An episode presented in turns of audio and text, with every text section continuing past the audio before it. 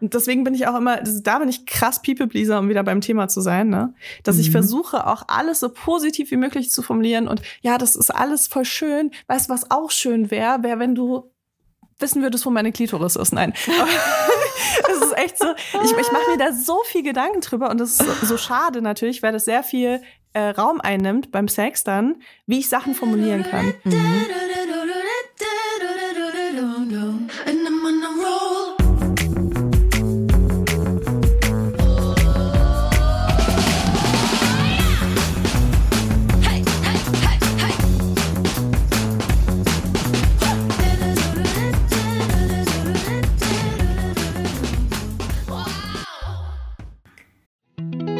Jetzt kommt Werbung.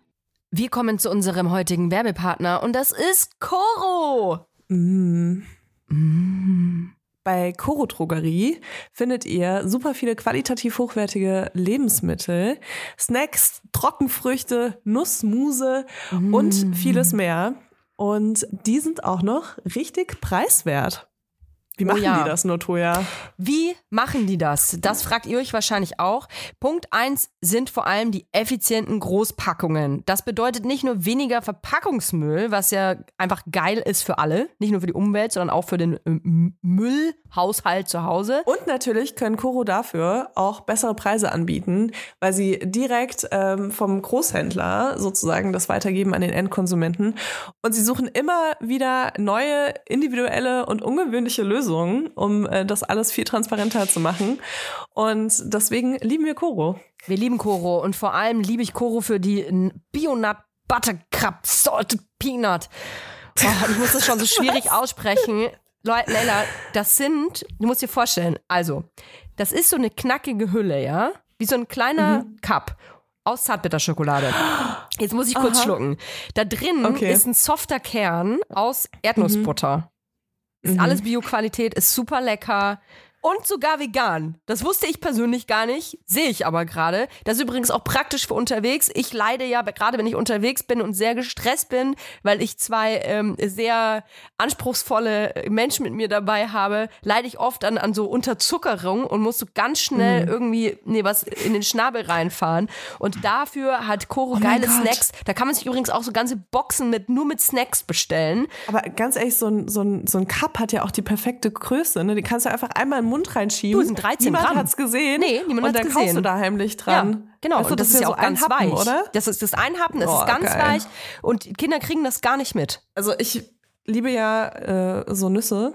Und ich liebe ja auch vor allem Nüsse, die besonders gewürzt sind. Mm, mm. Egal, ob das jetzt so Wasabi ist oder was äh, eher, sag ich mal, simpleres wie Salz und Pfeffer. Äh, ich mag das voll gerne. Und es gibt bei äh, Koro so Cashewkerne, die mit Chili gewürzt sind. Und das Krasse ist einfach, so, was denkst du, was so ein halber, halbes Kilo Cashewkerne kostet, wenn du es im Supermarkt kaufst, ne? Ein halbes Hier Kilo? kostet einfach Bestimmt 20 Ja. Euro oder so. 25? Hier kosten halt 500 Gramm Cashewkerne mit Chili, 12,50 Euro. Und das finde ich ist ein Preis-Leistungs-Verhältnis, da kann ich mir gerne, gut und gerne so eine halbe Packung reinziehen, ohne dass ich mir denke, dass ich mich damit verschulde. Und ähm, deswegen, also ich liebe einfach diese gewürzten, die, ich habe bei Koro auch noch nie eine eklige Gewürzmischung auf Nüssen gehabt oder so. Irgendwie hat mich alles immer überzeugt bei denen. Und natürlich auch ohne Geschmacksverstärker, ähm, was ich auch mal ganz gut finde. Und ja, deswegen, also äh, schaut euch auf jeden Fall mal diese äh, Nussmischung oder Gewürznusspackung an. Super geil, auch so abends vom Fernseher, einfach um noch was wegzusnacken. Ja, vor allem, das ist dann praktisch, weil die Packung, die wird nicht so schnell leer und da hat man dann das Gefühl, nicht so viel gegessen zu haben, weißt du? Wenn man dann so eine Kilo, Kilotüte vor sich hat. Übrigens auch großartig für Müsli-Fans. Gerade wir äh, zu Hause mit den kleinen Menschen haben hier eine richtige Müsli, Müsli-Festival jeden Morgen. Und da gibt's bei Koro mega geile Optionen, weil es einfach diese großen Säcke sind, zum Beispiel so gefriergetrocknete Erdbeerscheiben sind ja hardcore im Rennen. Wenn man so kleine Packen aber immer kauft, das ist super teuer und man hat sehr viel Müll, da seid ihr bei Koro richtig. Wir haben natürlich auch einen Code für euch mit dem Code VIBERS. Alles groß geschrieben. Spart ihr 5% bis zum 31. Dezember diesen Jahres. Das ist geil. Einzulösen auf corotrogerie.de, coro-shop.at oder coro-shop.ch und alle Infos findet ihr wie immer auch in unseren Shownotes. Werbung Ende. Hallo und herzlich willkommen zu einer neuen Folge von Weibers. live aus Paris. Haha, die haben wir voraufgenommen, damit ich mein Mikro nicht mitschleppen muss. Aber wir haben euch ja mit so einem kleinen Cliffhanger letzte Woche zurückgelassen, Toja. Oh ja. Oh ja. Ich bin ähm, ganz gespannt, was es ist. Ich habe eine Vermutung. Soll ich die mal, soll ich die mal sagen und du sagst Ja. mir gleich, was es ist? Ja. Also ich glaube, du hattest das erste Mal ähm, eine Sexparty. Du denkst, ich war noch nie auf einer Sexparty? Wahrscheinlich in diesem Moment, wo wir eigentlich hätten aufnehmen Bist müssen. du auf einer Sexparty? ich gerade in Paris Ah. an diesem Swingerclub, äh, über den ich seit zehn Jahren spreche. Ja, okay. Und bin auf Okay, einer okay, Sexparty. okay. Ähm, um alle anderen abzuholen, die die letzte Folge nicht gehört äh, haben, hört die Folge vorher. Wir sprechen über sexuelles Selbstbewusstsein. Wie kann man sich ein erfülltes ähm, Sexleben im Bett schaffen? Wie gibt es das überhaupt? Kann man das überhaupt erreichen? Und ähm, wir äh, haben aufgehört, wo es um ein erstes Mal von Layla Lowfire ging. Es ist kaum zu glauben. Und da bin ich jetzt sehr gespannt. Ich hatte nämlich ein erstes Mal ähm, dieses Jahr. Und das ist bei mir natürlich sehr selten. Ich hatte jahrelang einen Sex-Podcast und das hat nicht nur dazu geführt, dass ich sehr viel darüber gesprochen habe, sondern es hat auch dazu geführt, dass ich teilweise Sachen wirklich gemacht habe, um sie danach im Podcast zu erzählen. ähm, so viel zu Selbstbestimmung. All in, Layla. All in Layla, genau. Ja, aber weil es halt irgendwie so, ne? Ich habe ja oft schon gesagt, Sex ist mein Hobby und meine, mein Spezialinteresse. Und so war das halt lange Zeit und ist es teilweise immer noch. Und ich hatte mein erstes Mal, ich hatte nämlich das erste Mal Telefonsex mit Orgasmus. Und What? Das, ist ja was- abgefahren. Ich hatte jahrelang Fern, also eine Fernbeziehung. Wirklich, das war eigentlich meine längste Beziehung, so, die war eine Fernbeziehung. Und es war immer so, dass wenn wir uns nicht gesehen haben, dass es absolut ein unsexueller Kontakt war. Und wenn wir uns dann gesehen haben, mussten wir immer erst kurz warm werden wieder, damit wir Ja. Sex haben können. Und das war jemanden, den ich super krass geliebt habe und äh, mit dem ich mich sehr wohl gefühlt habe. Mit dem Menschen bin ich immer noch befreundet. Der hört wahrscheinlich diese Folge jetzt an. Liebe Grüße. ähm, und trotzdem haben wir es nie hingekriegt, Telefonsex zu haben oder über FaceTime oder sonst irgendwas. Ich habe ne? das auch noch nie gemacht, glaube ich. Ich habe das noch nie gemacht. Ja, das ist auch krass. Also ich, ich bin da Jahre, also jahrelang, ne? ich bin bis vor kurzem, bis dieses Jahr, bin ich nicht dahin gekommen, dass mich das wirklich anmacht. Ne? Ich bin schon so, dass ich so ein bisschen teasy bin und so, ne? Und dass ich Mhm. auch ähm, da gut darüber reden kann, dass ich mit jemandem vielleicht Sex haben möchte, der gerade nicht da ist. Aber das war halt einfach so crazy, dass ich mich darauf einlassen konnte. Hätte ich niemals gedacht. Ich war am Anfang, war ich noch so richtig so holperig auch in diesem ganzen so Dirty Talk und so. Ja, das wollte ich nämlich kurz fragen, weil ist Ja. da, also ich stelle mir beim Telefonsex, ich stelle mir das dann so vor, dass es eigentlich einen geben muss, der das Ganze dominiert, also der so durchführt. Oder müssen, oder habt ihr dann da beide einfach eure Sachen gesagt? Weil ich, also ich kann dir sagen, dass das für mich voll das krasse Problem ist, nicht weil es mir peinlich ist, sondern ich kann nicht so viel reden dabei, weil ich, ich kann mich da nicht konzentrieren. Ja, ähm, es, es fällt mir schwer. Es ist auch was, was ich immer noch lerne, so beim Sex auch zu reden. Kann ich inzwischen besser, aber es sind trotzdem irgendwie gefühlt die gleichen vier, fünf Wörter, die ich immer wieder sage. Ja. So, fuck, oh mein Gott, ja, mach weiter, nicht aufhören, weißt du, so. Ja, ja, ja. Sowas, ne? Und da, das musste ich schon mir krass erarbeiten, weil ich war vorher einfach jemand, der einfach maximal gestöhnt hat. Mhm. Ähm, und diese Worte, um nochmal kurz beim Sex zu bleiben, sind ja total wichtig, um wirklich selbstbestimmt Sex zu haben, Mhm. weil man eben so seinen Partner auch dahin führen kann, dass er das macht, worauf man Bock hat. In so vielen Situationen in meinem Leben hatte ich schlechten Sex mit jemandem und ich bin mir sicher, dass diese Person auch schlechten Sex mit mir hatte, aber Sachen gemacht hat, von der sie dachte, dass sie mir gefallen könnten. Und ich habe nichts gesagt. Und so haben wir Ah, beide Klassiker. krass darunter gelitten, weißt du? So und irgendwann, wenn, wenn man dann in der Beziehung war, irgendwann kam dann raus, dass die ersten drei Wochen der Partner irgendwas gemacht hat, weil er dachte, du findest es voll geil, weil du einmal im falschen Moment gestöhnt hast Ja. und sonst nichts gesagt hast. Ja. Und du fandest es total schlimm und dachtest dir so, Mann, ey, warum macht er schon wieder zum hundertsten Mal diesen Move, den ich ni- nicht mag? Ne? Und wenn Ja. du halt so äh, eben in Konversation bleibst, ich meine jetzt gar nicht, dass du sagen musst, ja, und jetzt steck dein äh, Penis in meine Mumu rein und äh, jetzt die rechte Hand an meinen Hals und jetzt fester zudrücken, weniger, zu, also du musst gar nicht so viel reden, aber einfach, dass du so ähm, für dich eine Sprache etablierst, die du beim Sex hast, mit der du dich wohlfühlst, mit dem, mit der du jemanden steuern kannst, wie, ah, ja, das ist gut, das fühlt sich Mhm. gut an, mach weiter oder ähm, dass man eben jemanden auch wegsteuern kann tatsächlich von so Situationen. Das fällt mir immer noch ein bisschen schwerer, dass ich sage, das fühlt sich nicht gut an. Ich finde übrigens, das hat ganz, ganz, ganz krass viel mit äh, Selbstermächtigung auch zu tun. Und ich glaube, finde, das gibt einem richtigen, eine richtige Sicherheit, wenn man das schafft, zu etwas auch Nein zu sagen.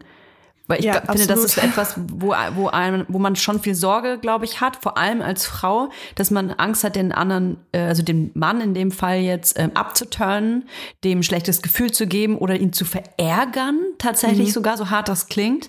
Mhm. Oder Ähm, auch ein ganz großes Thema, äh, ihn in seiner Männlichkeit zu kränken. Richtig, indem man quasi sagt Nein, weil man Angst hat, irgendwie dann zu äh, frigide zu sein. Das ist eh Balla Balla, dass wir Frauen entweder Ja, denken, wir so sind zu geil. frigide oder wir sind eine Schlampe. Also es gibt gar nichts dazwischen. Aber ich, ich weiß nicht, du, du, du hast es gar nicht, ne? Aber ich habe wirklich Angst, dass ich Menschen für ihr Leben lang zerstöre, wenn ich deren, also dass ich Männer zerstöre, Ja. wenn ich ihre Männlichkeit in Frage stelle beim Sex. Das ist Nö, das was, ich was ich, ich habe ein ganz großes Problem damit. Und es ist richtig schlimm. Ich kann das auch nicht zu 100 Prozent abschütteln, weil es einfach anscheinend sehr prägende Momente gab in meiner Jugend, wo Ja. das ein Thema war. Ne? Krass. Und deswegen bin ich auch immer, das- da bin ich krass People-Pleaser, um wieder beim Thema zu sein, ne? Dass ich versuche, auch alles so positiv wie möglich zu formulieren und ja, das ist alles voll schön. Weißt du, was auch schön wäre, wäre, wenn du wissen würdest, wo meine Klitoris ist. Nein. Es ist echt so, ich, ich mache mir da so viel Gedanken drüber und das ist so, schade natürlich, weil das sehr viel äh, Raum einnimmt beim Sex dann, wie ich Sachen formulieren kann. Deswegen hat mir das total geholfen, so eine kurze Sprache zu entwickeln von ja, nicht aufhören zu äh, oh, magst du das? So findest du das gut? Soll ich weitermachen?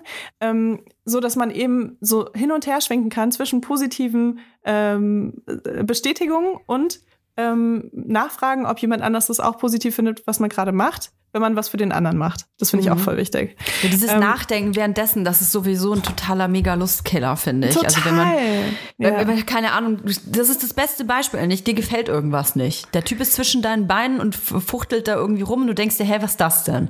Und Voll. anstatt, dass man quasi sagt, hey, kannst du mal bitte damit, also du musst ja nicht sagen, hey, kannst du damit aufhören, sondern könntest du vielleicht das und das machen, dass man sich lieber als Frau dann so hin und her schiebt mit der Hüfte und das Becken nach oben, um irgendwie selbst mit dem eigenen Körper zu versuchen, mit, äh, mit äh, telepathischen Fähigkeiten dem Typen beizubringen, was er zu tun und zu lassen hat.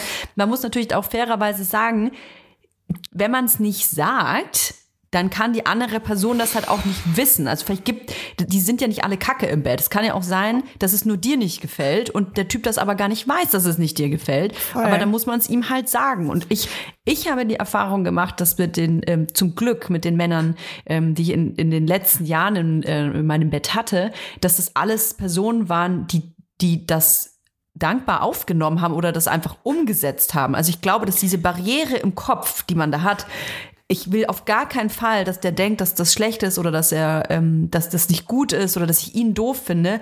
Das, das ist was, was man in seinem eigenen Kopf da aufbaut. Ja, man darf auch nicht vergessen, ne? Also Menschen, die wirklich gesund sind in ihrem Kopf, die wollen, wenn sie Sex haben, dass der andere Part auch Spaß daran hat. Ja. ja. Und es kann so ein krasser Anturn sein, wenn du das kommunizierst, wenn es gut ist für deinen Partner. Also das kann euren Sex so krass auf die nächste Ebene holen. Ähm, ich kenne das von mir auch, weil ich meine, im Endeffekt, wenn man so Sachen macht wie Blowjobs oder so, ne, was sehr einseitig ist, ähm, dann will man natürlich das auch so machen, dass es dem anderen gefällt. Weil ganz ehrlich, meine erogene Zone im Mund ist so, also egal wie ich das mache, wird die gleich bedient. so, ne? Also da kann ich auch äh, was anderes machen. Und ähm, hatte auch oft schon die Situation, gerade wenn es so um den Unterschied zwischen beschnittenen Penissen und besch unbeschnittenen geht, ähm, dass ich mich da erst noch eingrooven musste. Ich erinnere mich an meine ersten Monate in Amerika und dass jemand gesagt hat, äh, kannst du bitte aufhören, damit es tut weh. also, ähm, deswegen, ja, und jeder, jeder, jeder Körper ist individuell, jeder Penis ist individuell. Und das hilft einfach wahnsinnig, wenn man das kommuniziert. Und es macht einen auch geil, wenn man dann weiß, wie man seinen Partner wirklich in Fahrt bringen kann. Also gehe ich einfach mal davon aus. Ich wollte noch eine Sache sagen, die unsere Redakteurin rausgesucht hat, zu diesem äh, Kommunik Kommunizieren beim Sex. Ähm, sie hat nämlich so einen Artikel uns gescreenshottet, wo es darum ging, Jetzt kommt Werbung. Kommen wir zu unserer heutigen Werbepartnerin. Das ist Tamaris. Tamaris. Tamaris. Begleitet uns tatsächlich ja jetzt schon seit einiger Zeit. Nicht nur Laufsteg erprobt, sondern auch bei mir zu Hause in Hackelburg. Ich habe tatsächlich ein ultra bequem, also ich bin jetzt halt eher von einer bequemen Sparte, musst du wissen, Leila. Ich habe mir Sandalen bestellt. Du läufst wie auf Wolken. Ich weiß nicht, was Tamaris macht. Ich weiß nicht, wie die diese Sohlen hinbekommen. Das ist wie so ein Memory Foam Effekt. Das ist unglaublich. Es ist alles bequem. Es fühlt sich alles an wie auf Hausschuhe laufen. Selbst die High Heels, die ich damals in äh, Hamburg aufnannte, Die ich ja jetzt auch die dir Hause mir habe. nachgekauft hast, Ja. obwohl es ja mein Schuh ist.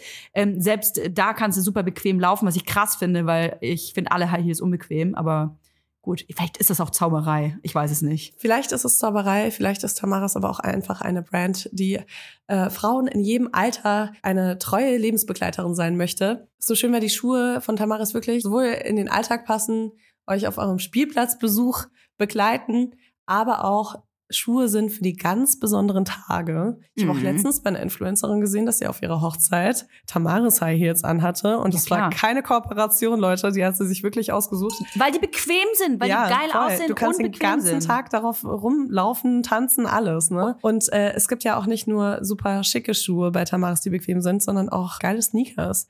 Ich bin ja so jemand, ich ziehe immer gerne weiße Sneakers an. Mhm. Ich habe inzwischen sogar so verschiedene Sneakers für verschiedene Situationen, weil ich gerne auch auf Veranstaltungen Sneakers anziehe. Dann will ich aber die Ja, sauberen anziehen. Ja, mach ich auch. Deswegen habe ich jetzt Baustellen-Sneakers und ich habe Ausgeh-Sneakers. Und es gibt bei Tamaris einfach so ein schönes Paar Sneakers und der heißt einfach Sneakerweiß. Ihr könnt das einfach schauen auf der Tamaris-Webseite. Es ist so ein Prototyp von einem Sneaker, aber der hat halt so noch, noch so einen Twist, weil wenn ihr nicht ganz weiße Schuhe mögt, dann könnt ihr euch den in Flieder zum Beispiel kaufen, was ich voll die schöne Farbe finde. Und dann hat er einfach so fliederne Stellen. Wie nennt man das? Das sieht gut aus. Ein, Flie ein Fliederfleck. Wenn ihr euch jetzt sagt, Mensch, den Fliederfleck von Leila, den möchte ich auch an den Füßen haben, den bekommt ihr bei Tamaris, aber nicht nur das. Es gibt ganze Styles. Ihr könnt euch quasi von Kopf bis Fuß in Tamaris reinschmeißen. Und natürlich gibt es bei uns ein kleines Goodie, denn wir haben einen Code. Damit spart ihr ganze 15% auf tamaris.com. Der Code heißt Vibers15. Alles groß geschrieben. Vibers15. Hey, ich sag euch, diese schwarzen Lackpumps mit dem Riemchen, die braucht wirklich, äh, jeder braucht die, sogar Leila. Der Code ist gültig, solange ihr diese Werbung hört. Und alle weiteren Bedingungen zum Einlösen des Codes sowie den Link findet ihr wie immer auch in unseren Shownotes. Werbung Ende. dass ähm, es total hilft für People-Pleaser, wenn sie so ein Wort äh, äh, Fragen oder ein Wort Aussagen treffen, Mhm. ähm, indem sie zum Beispiel nur sagen, äh, schneller, langsamer, härter, Ah. nach links, nach unten, tiefer, äh, nasser und so weiter. Also, dass Mhm, das mhm. erstmal so ein guter Einsteiger ist, um zu kommunizieren, was man gerne möchte beim Sex. Und das fand ich total spannend, weil ja, mir hilft das auch voll, immer nur ein Wort zu sagen. Ja. Weißt ich bin, du, ich bin auch auch nicht so eine Geschichtenerzählerin. Ich finde das auch weird. Also das ist das mit diesem, Ja. ich will mich auch währenddessen eigentlich auf die Sache an sich konzentrieren und nicht, was sage ich jetzt als nächstes. Dafür brauche ich zu viel Energie, die ich aber eigentlich in, mein, in meine Klitoris stecken will. So. Absolut, ja. Und ähm, ich finde halt auch, wenn man zu lange Sätze formuliert, dann lässt es mehr Raum für Missverständnisse. Und Ja, ich was hast so du unangenehm gesagt? beim Sex. Genau. Oder ich hatte es auch schon mal, da hat mir jemand so hart an den Haaren gezogen und ich war so, ah, das tut weh. Und ich glaube, es war auf Englisch und so. Und er hat aber verstanden, ah, äh, ah, nee, genau, nee, andersrum. Ich habe gesagt, stopp und er hat verstanden, don't stop. Und ich war und hat mir härter an den Haaren gezogen und ich war so, Alter, was machst du? Ich habe den so richtig, sorry, ich habe den so richtig angefahren und äh, er war so, oh sorry, ich habe das falsch verstanden und so. Und das ist halt, ne? Also man muss sehr klar die Sachen formulieren, weil wenn man das Gegenteil versteht, kann es sehr schnell sehr unangenehm werden für alle Beteiligten. Mhm. Total. Ich glaube, Kommunikation ist natürlich wie immer auch im Bett the key. Und ähm, die Kommunikation stelle ich mir dann aber vor allem auch abgefahren vor, wenn man mit mehreren Leuten einen Raum äh, ist. Und ähm, bei dieser Vorstellung habe ich an eine, ähm, an eine Podcasterin gedacht. Susanna Bouchard, die ist nicht nur Podcasterin, sondern macht Social Media bei Women Health und bei Men's Health, was ich ja total abgefahren finde. Das ist äh, für beide Seiten, die sie da Social Media macht. Auf jeden Fall ist die ähm, absolut sexpositiv unter, unterwegs. Ihr könnt die äh, auf Instagram finden. Und ähm, Susanna geht auch auf Sexpartys und spricht darüber. Was ich total abgefahren äh, finde, weil ich bin dann immer, ich fühle mich da wie so ein kleines Mäuschen im Raum, die auch mal die Möglichkeit hat zu erfahren, was das eigentlich genau ist und was da so abgeht. Und die habe ich mal gefragt, Sag mal, Susanne, wie ist das eigentlich? Was ist für dich sexuelles Selbstbewusstsein? Was bedeutet für dich sexuelles Selbstbewusstsein? Das bedeutet für mich zu wissen, was mir gut tut und was mich anmacht. Und es bedeutet vor allen Dingen, mich auf diese Reise zu begeben, dahin zu finden. Also sprich, mich, ganz viel mit mir selbst auseinanderzusetzen. Was sind meine Needs? Was sind meine Wünsche? Was sind meine Bedürfnisse? Und eben auch zu reflektieren, was ich vielleicht nicht so im Leben brauche, ähm, was bin ich überhaupt für ein Mensch und daraus wächst dann eben ein Selbstbewusstsein, auch in sexueller Ebene. Also sprich, was macht mich an? Ähm, wie binde ich andere damit ein? Wie binde ich einen Partner, Partnerin damit ein? Aber auch, was macht mich selbst an mir an? Und so dieses ganze Learning, was man daraus zieht und die Schlüsse, die man daraus zieht und auch vielleicht eben, was man nicht gut findet, das wächst dann zu so einem Selbstbewusstsein. Und ich glaube, das strahlt man dann auch auf andere ab. Und je besser ich mich eben selbst kennenlerne, desto mehr gebe ich das, oder kann ich das auch anderen geben. Und ähm, ja, es bedeutet eben auch ganz viel mit sich zu arbeiten und zu reflektieren und sich mit seiner Sexualität auseinanderzusetzen. Gab es für dich eine Entwicklung in deinem Sexleben? Gab es einen Knackpunkt für dich, wo du wusstest, ich will das anders oder neu? Also ich muss sagen, dieses Jahr war krass für mich. Ich habe das erste halbe Jahr so bis zum Sommer hin eigentlich gar nicht gedatet. Ich habe mich kaum mit Leuten so getroffen ähm, und habe das genutzt oder habe es bewusst auch genutzt für mich, um rauszufinden, okay, wo bin ich, was will ich, was habe ich so für Needs gerade. Und ich habe das Jahr davor gemerkt, dass ich so super ausgebrannt bin irgendwie immer das Gleiche gefühlt mit Menschen gemacht habe und irgendwie immer das Gleiche erzählt habe und auch nicht so richtig was mehr daraus nehmen konnte. Und dann diesen Sommer, vollkommen ungeplant, habe ich so eine Person getroffen und die hat irgendwie so alles so ein bisschen so verändert, hat wieder so ein paar Knöpfe bei mir gedrückt und jetzt habe ich wieder so viel Lust und so viel Energie und kann das einfach so ins Positive umwandeln und ja, bei mir ist einfach immer sehr viel so fließend. Ich plane so Sachen nicht, die passieren einfach manchmal so. Und ähm, ich glaube, es ist eben wichtig oder für mich ist wichtig, dass ich meine Augen nicht verschließe vor mh, mm, Sexualität, vor ähm, auch Beziehungskonstellationen, Mustern und auch vor Menschen mit eigenen Vorstellungen so. Also ich finde, man muss sich immer viel austauschen und so habe ich auch so ein bisschen gelernt, was ich mag und was mir gut tut.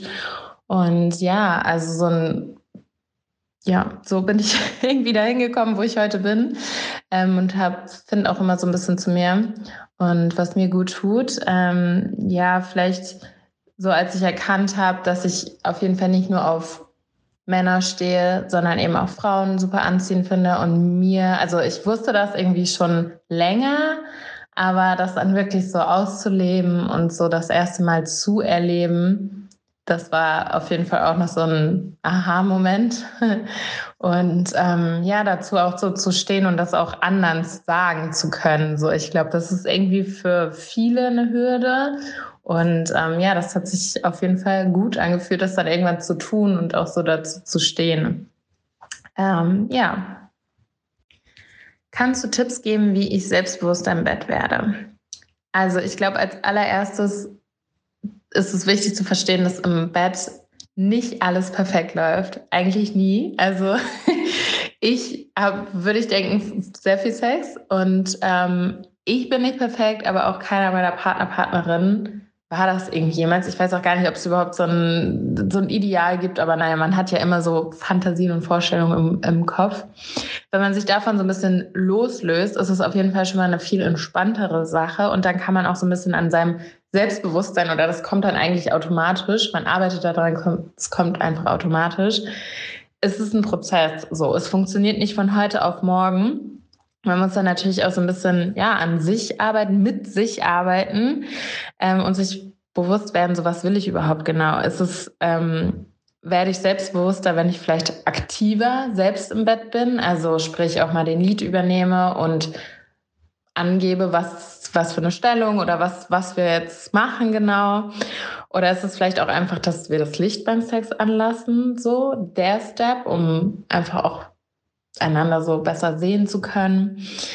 Ähm, ich kann sagen, dass mein Selbstbewusstsein auf jeden Fall auch so ein bisschen von dieser Experimentierfreudigkeit kommt, immer mal wieder Neues auszuprobieren. Alleine, also ich mit mir alleine, ähm, aber dann natürlich auch mit jemandem zu zweit oder auch zu dritt oder mehr, ähm, dass das auf jeden Fall das Selbstbewusstsein fördert. Also keine Ahnung, probiert euch auch mal an einer anderen Praktik aus benutzt vielleicht mal ein, ganz verrücktes anderes Sextoy und erlebt einfach mal so ein bisschen, was das mit euch macht. Und glaubt mir, das ist einfach so ein unterbewusster Mechanismus, der euer Selbstbewusstsein anstacheln wird und es wird größer dadurch. Ähm, ja, und dann in der Beziehung würde ich denken, es sind auch so kleine Sachen, wie zum Beispiel auch mal selbst zu befriedigen vor jemanden und zuzuschauen, wie der andere Partner die eigene Lust genießt kann aber auch einfach mal ein nices neues Outfit sein, in dem man sich richtig hot findet und ähm, ja, entsprechende Reaktionen dann hoffentlich bekommt. All solche Sachen unterstreichen ja das Selbstbewusstsein oder schmeicheln noch so ein bisschen das Ego. Und ähm, ja, ich glaube, das ist auf jeden Fall was, was man easy umsetzen kann und jedem gut tut. Ähm, ja, außerdem kann ich natürlich Sexpartys empfehlen. Die sind auch immer gut fürs Ego, weil man da einfach oder für Selbstbewusstsein, weil man da einfach gleichgesinnte Leute trifft, mit denen man sich austauschen kann und einfach auch so ein Gemeinschaftsgefühl bekommt. Und ähm, ja, das tut einfach sehr, sehr gut. Wie finde ich heraus, was mir selbst so richtig gefällt? Ausprobieren. Einfach ausprobieren.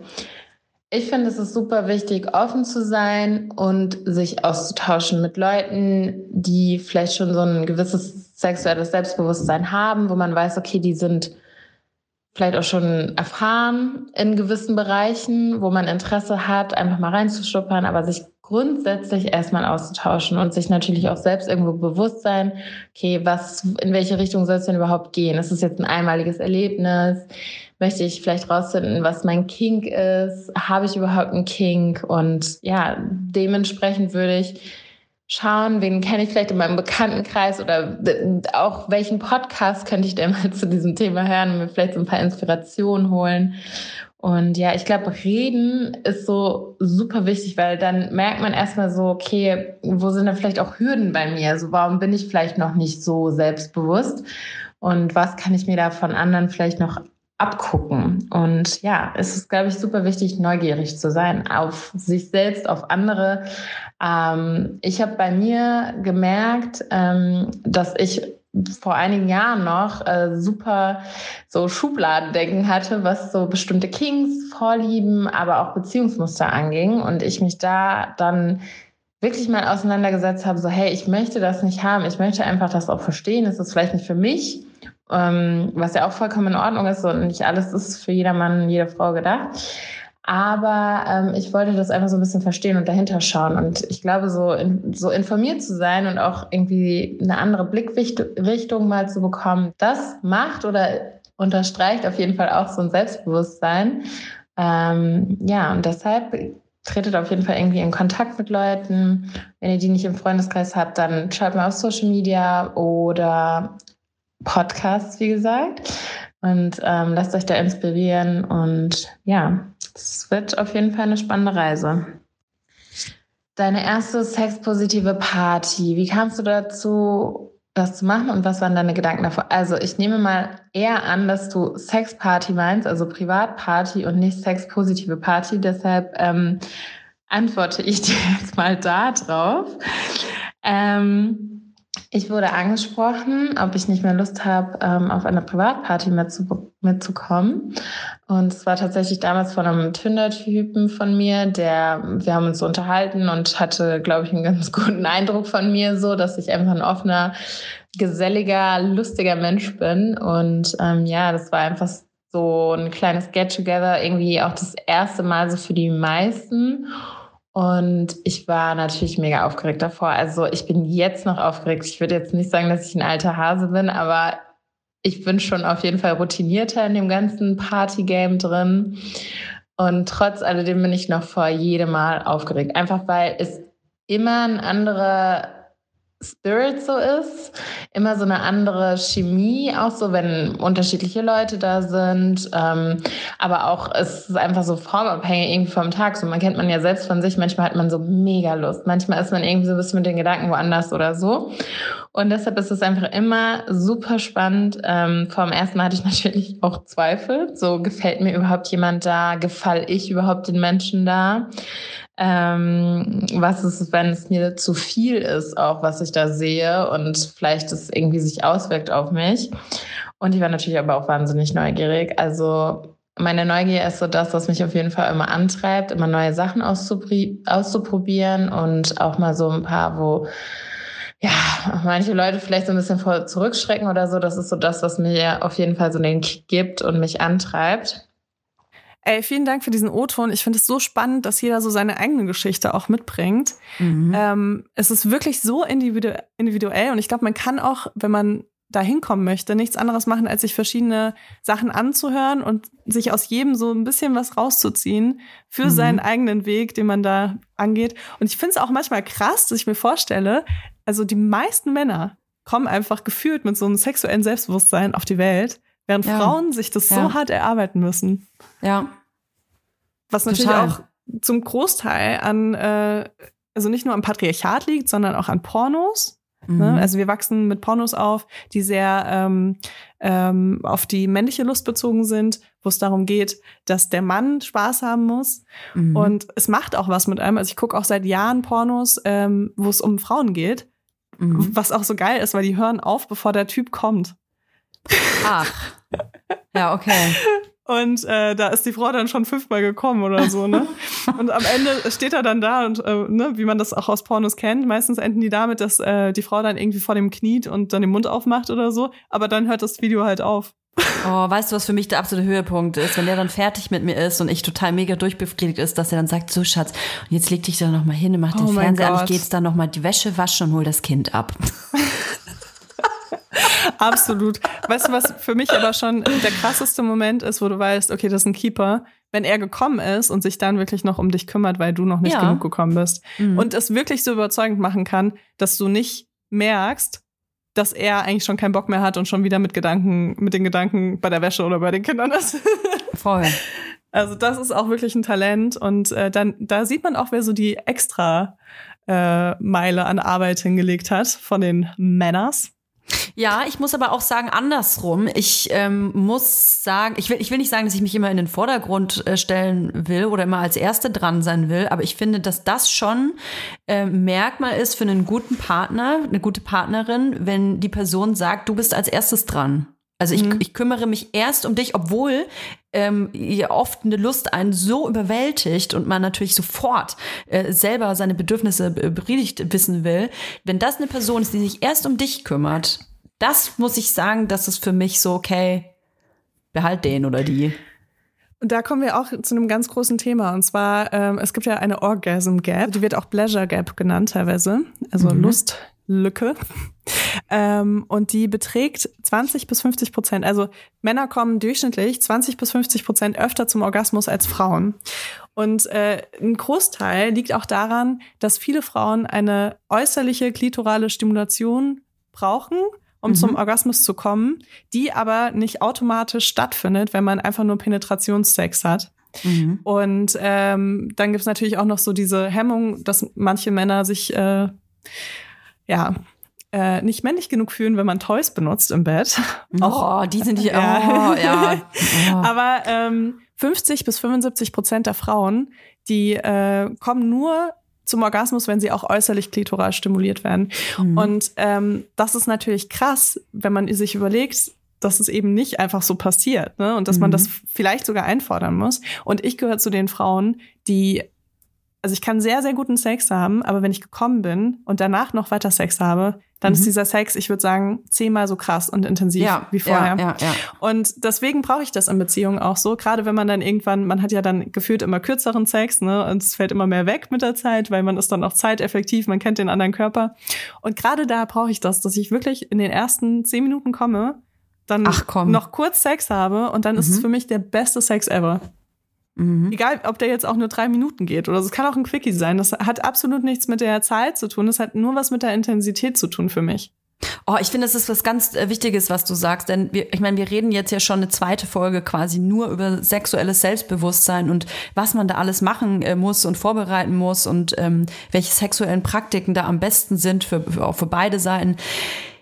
Ich finde, es heißt nicht automatisch, dass man super langen, experimentellen, ähm, äh, abgefahrenen Sex haben muss. Man muss nicht wechselnde Geschlechtspartner, Partnerin haben. Man muss nicht auf Partys gehen.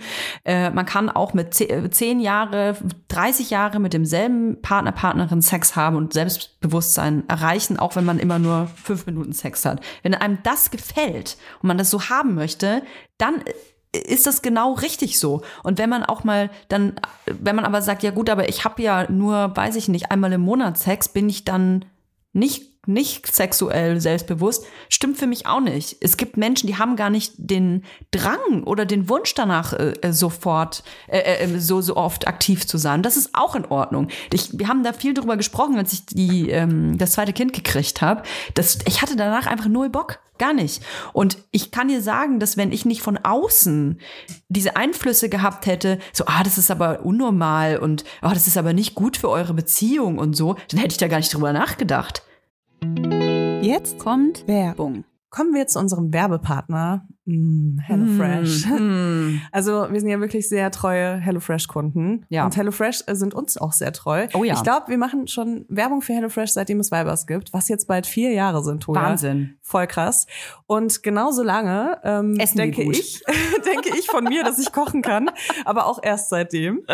Ich muss ja auch sagen, das war für mich auch so eine Corona-Tätigkeit und äh, da kam mir HelloFresh natürlich genau äh, richtig auf den Tisch. Es gibt gerade den Taste of Asia Monat Mhm. bei HelloFresh. Im Das April heißt, nur. Mhm. Ihr bekommt äh, super viele leckere asiatische Gerichte, die ihr sonst vielleicht nur in einem sehr, sehr guten Restaurant bekommen würdet. Und äh, ich muss ja sagen, nächste Woche gibt's äh, die indische Kichererbsen-Kokossuppe.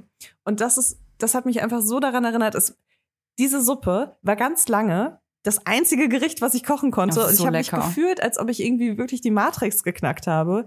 Und das Geile ist ja bei HelloFresh so, du lernst, wie man es kocht und dann behältst du das Wissen für immer einfach so im Kopf. Also du kannst einfach langfristig damit Menschen beeindrucken. Das Tolle ist, man kocht in nur 30 Minuten Gerichte mit frischen Zutaten und Gewürzen, die euch verzaubern und in kulinarische Welten einladen, die ihr vielleicht normalerweise nicht kennenlernen würdet. Und ich sage euch, ihr könnt damit kochen. Ich, auch wenn ihr nicht kochen könnt, mit HelloFresh könnt ihr kochen. Ich empfehle euch brandheiß einen knusprigen Basilikum-Tofu auf Bulgur mit Ofengemüse, Rucola und einem cremigen Dressing. Geil. Okay, wollen wir jetzt, äh, wollen, wir, wollen wir uns jetzt was kochen, Truja? Ja, wo ist die HelloFresh Kochbox hier? Ja, wir sind leider gerade im Büro, aber äh, meine steht zu Hause. Genau, du hast äh, jede Woche die Auswahl von über 30 Rezepten oder du lässt dich überraschen. Und äh, wir haben auch einen Code für euch mit HF Vibers, alles groß geschrieben. HF Vibers spart ihr in Deutschland bis zu 120 Euro, in Österreich bis zu 130 Euro und in der Schweiz bis zu 140 Franken. Den kostenlosen Versand für die erste Box gibt's natürlich auch dazu. Und das Tolle ist, der Code ist nicht nur für neue, sondern auch für ehemalige Kunden und Kundinnen gültig. Also ab zu HelloFresh. Alle Infos und die Links zum Einlösen des Codes findet ihr wie immer in den Shownotes. Werbung Ende. Ich habe mich schlecht gefühlt, nur weil mir von außen quasi gesagt wurde, ähm, das ist nicht normal. Da, da stimmt was nicht. Da musst du was dran tun, dass das wiederkommt. Das kam von ganz allein. Aber das hat echt lang gedauert. Also fast ein Jahr aber hat das ganz gedauert. allein auch nicht, oder? Ihr habt ja auch daran gearbeitet, dass es irgendwann wiederkommen kann, oder? Mm, jein. Also bei mir hatte das, glaube ich, unglaublich viel hormonell zu tun. Ich habe halt ähm, sehr lange gestillt auch und ähm, Prolaktin, Gegenspieler von Richtig. Testosteron, von, also Genau, senkt die man- Libido Genau, extrem. man hat einfach nicht so Bock drauf, wenn man stillt. Das ist, äh, wie Leila gerade schon beschrieben hat, ähm, das ist äh, biologisch auch zu, zu erklären. Und als ich abgestillt hatte, da fing das erst an, dass meine Lib- Libido sich wieder aufgebaut hat. Und ähm, das ist völlig in Ordnung. Und ich bin halt einfach auch nicht der Typ, der halt dann bumst, obwohl er keinen Bock hat. So, das ist ähm, Zum Glück, zum Glück. Also Ja. das ist auch was, wo man wirklich, also Frauen kennen das sehr viel mehr als Männer. Ich kenne aber auch einige Männer, die das auch machen tatsächlich, ne, die das durchziehen. Mhm. Ähm, aber es kann halt wirklich zu so einem Trauma führen. Man darf das nicht unterschätzen. Also gegen seinen eigenen Willen Sex zu haben, egal ob das jetzt ist, weil der Partner irgendwie pushy ist oder weil man sich selbst pusht, weil man denkt, man muss das jetzt erfüllen, das kann wirklich lange Folgen haben für sein eigenes Sexleben. Und äh, man raubt sich da auch selbst was. Also wenn man, ne, wenn man das selbst entscheidet, sich da für so, ne? Mhm. Äh, mir fällt gerade kein gutes Anti Nein, es ist eine Selbstbestimmtheit, die man sich ja. nimmt. Also man, genau. man, man stellt sich selbst zurück. Man stellt die Bedürfnisse des anderen über die eigenen. Und ich finde, das kann man schon hin und wieder machen. Ich habe jetzt auch nicht immer, man, also wann hat man denn gleich viel Bock auf Sex? So, das ja, ist halt es gibt nicht einen oft Unterschied, so. Ne? Es gibt einen Unterschied, ob man jetzt gerade vielleicht gar nicht darüber nachgedacht hat und es dann macht und dann dabei merkt, oh, es fühlt sich voll gut an. Mhm. Oder ob man wirklich gar keine Lust hat auf Sex. Ne? Man weiß, man mhm. mag jetzt keinen Sex haben und dann hat man Sex. Das mhm. ist nämlich für mich, also für mich in meinem Kopf fühlt sich das ja. an, als ob ich meinen eigenen Körper ähm, gegen meine ähm, Einwilligung benutze. Mhm. Ne? Und das ist nicht cool für einen selbst, es ist nicht gut für sein Selbstwertgefühl, fürs Selbstbewusstsein.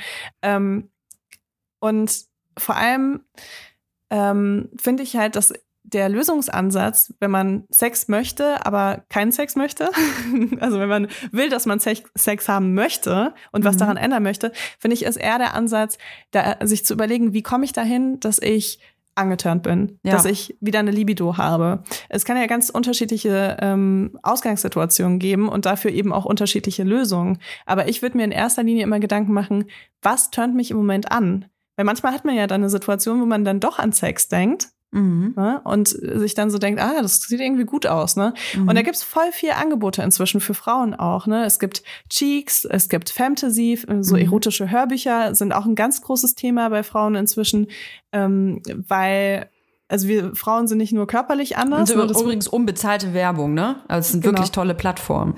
Ähm, wir sind nicht nur körperlich anders, dass wir auch komplett andere erogene Zonen haben als Männer, sondern und viel mehr vor allem als Männer. Viel mehr, absolut mehr. Ähm, sondern wir sind auch ähm, einfach, was das Mentale angeht, sind wir auch anders gepolt. Mhm. Und ähm, manchmal, also man kennt es vielleicht auch als Frau, dass man sich auch lange Pornos angeschaut hat, einfach nur aus ähm, Fortbildungsgründen und Total, nicht, weil man die irgendwie geil fand oder ja, so. Was gibt's ähm, denn da überhaupt? Genau, und ich meine, es gibt auch eine große Branche für erotische Romane seit schon wahrscheinlich seitdem es ähm, Bücher gibt, ne? Mhm. Ähm, weil das Frauen irgendwie noch mal anders stimuliert. Und das muss man auch gar nicht lustig finden oder so. Ich habe auch Männer tatsächlich, die mir regelmäßig schreiben, wenn ich für Fantasy Werbung mache auf Instagram. Ja. Ähm, wenn es funktioniert, dann funktioniert es und dann hat es auch seine Daseinsberechtigung.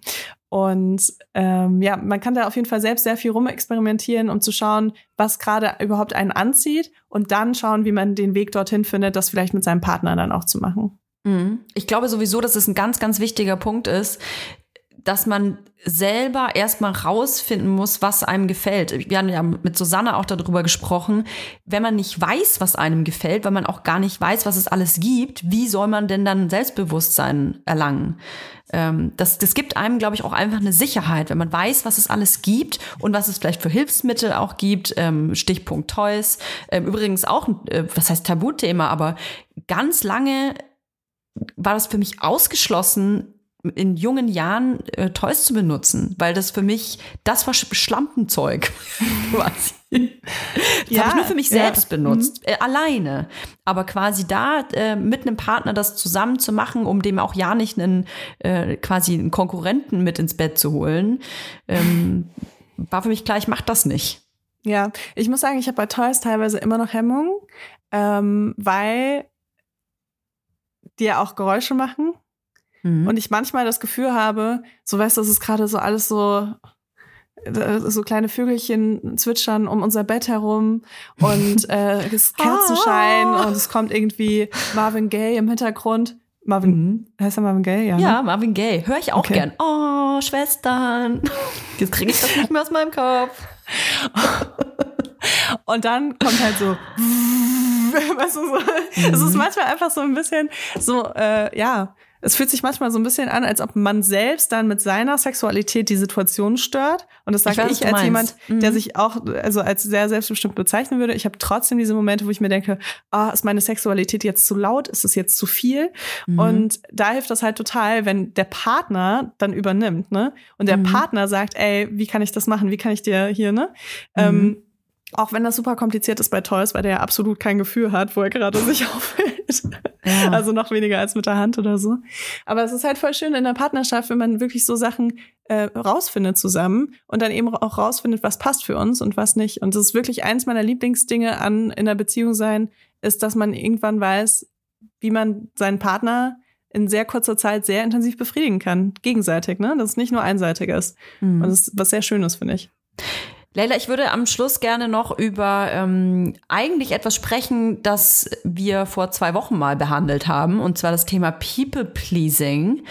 Denn eigentlich, wenn ich so darüber nachdenke, gibt es im Bett auch ganz schön viele People-Pleaser. Und ich finde es da oft doppelt schwierig, mit denen umzugehen, weil man da in so einer man ist dann in so einer Konfliktposition eigentlich, weil die Person macht ja was, was man selber gut findet und sagt das auch noch, dass ihr das auch Spaß macht, aber dann erwischt man sich vielleicht, dass man sich denkt, irgendwie habe ich das Gefühl, das gefällt der Person doch nicht. Hm. Weißt du, was ich meine? Ja, aber es sind eher. Frauen, oder? Was, glaub, was glaubst du? Ähm, Nee, es gibt auch Männer, die People-Pleaser sind. Also da habe ich auch viele Erfahrungen gemacht tatsächlich. Mhm. Ähm, was halt schwierig ist, ne? Also gerade wenn man mit jemandem dann Sex hat, der sehr kommunikativ ist und eigentlich rausfinden möchte, was dem anderen gefällt, ist es natürlich schwierig, wenn eine Person lügt, ne? Um das mal so ganz blöd zu sagen. Ähm, Mhm. weil das nimmt einem den Weg dorthin, ähm, dahin zu kommen, dass man eben, dass beide sehr viel Spaß daran haben. Ähm, wir können ja mal so ein bisschen so runterbrechen, was so Anzeichen für People-Pleasing beim Sex sind. Ich hatte es ja in der letzten Folge schon erwähnt, dass ich das auch in manchen Situationen habe und auch so eine Sache Ja. wie den Vibrator nicht anmachen wollen, weil es zu laut ist, ist auch eine Art von People-Pleasing tatsächlich. Findest du? Nee, finde ich nicht. Aber ich, ich frage mich alles, was beim Sex nicht, also was, wo du denkst, du darfst es nicht machen, obwohl es dir Spaß macht, weil Ja. du könntest jemand anderem zu viel sein oder zu, zu sehr stören. Und da, ich spreche nicht von übergriffigen Verhalten da jetzt. Ne? Du sollst Mhm. nicht dein eigenes Programm durchziehen und einfach denken, ja, mir doch egal, wenn die Person das mitmacht. Ne? Das meine ich Mhm. nicht. Ich rede Mhm. von so Nuancen, die uns dabei hemmen, wirklich ähm, im, im Einklang mit unserer Sexualität zu sein. Mhm. Und ich finde schon, dass sowas, ne, so, ah, ich möchte eigentlich kommen, aber der Weg dorthin, da habe ich irgendwie Angst, dass es stören könnte. Das ist schon krass People-Pleasing. ist ein Fake-Orgasmus People-Pleasing? Absolut. Da Absolut. war ich das, auf ist- jeden Fall zehn Jahre lang. Oh mein Gott. Ich hatte, glaube ich, keinen, ich weiß nicht, äh, also ich, ich würde sagen, in den zehn Jahren hatte ich, glaube ich, vielleicht zwei echte Orgasmen mit einem Typen zusammen. Oder Boah. drei. Es war Mhm. nicht zehn Jahre der gleiche, oder?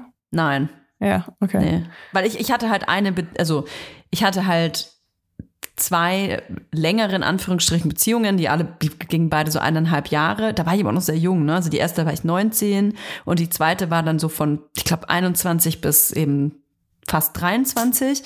Und da ist das vorgekommen, aber in 90 Prozent der Fälle ähm, habe ich das schon vorgetäuscht. Und jetzt aber gar nicht, weil ich das irgendwie, ach, ich kann, ich weiß gar nicht, ich kann es gar nicht beschreiben, warum. Also eher, es war einfach so ein Flow, weil wenn ich gemerkt habe, der Typ kommt, dann habe ich halt mitgemacht. Oder, oder weil mir es dann vielleicht manchmal auch zu lang war oder so, weißt du, gerade in, weil es gibt ja auch diese, wie du schon sagtest, diese Rammler. Ey, wenn man dann einfach weiß, okay, das ist der Punkt, dann hört das auf, dann, ja, dann tue ich halt so, als würde ich kommen. Dann Weißt denkt er, ist ein geiler Hecht und äh, die Sache ist gegessen. Weißt du, was auch ein Punkt ist, wann es aufhört? Ist, äh, wenn man sagt, dass man keine Lust mehr hat. Ja, aber da haben wir ja jetzt zwei Das Folgen ausführlich drüber gesprochen. Das habe ich nie gesagt. Ja, ja, also, nee, aber das ist wirklich Königsdisziplin. Das ist auch was, was mir immer noch schwerfällt, wirklich zu sagen, okay, ich glaube, das führt hier gerade nirgendwo hin. Ja. Wir hören jetzt auf. Oder, oder einfach zu sagen, ah, irgendwie habe ich keine Lust mehr. Können wir aufhören? Weißt du, und dann nicht das Gefühl zu haben, dass du jetzt Nicht zum irgendwie Schluss kommen, deinen ja. deinen Partner auf den Arm nehmen musst und stillen musst und wiegen musst, damit seine Männlichkeit nicht in dem Moment gekränkt ist. Ne? Das ist echt schlimm und das ist wirklich, also darüber wollen wir noch gar nicht reden, weil das ist wirklich, also wenn ihr das könnt, dann könnt ihr sagen, ihr habt sehr viele Dinge in eurem Leben überwunden. Mhm. Wenn ihr beim Sex sagen könnt, mittendrin einfach so, ey, ich fühle das gerade nicht mehr. Ey, mega krass. Aber ja, also Orgasmus faken ist für mich sowas wie, ähm, wenn du eine Freundschaft hast und du lachst mega laut bei einem Witz, den du richtig unlustig findest. Und diese Person macht immer wieder dann den gleichen Witz. Die denkt dann, das ist euer Running Gag.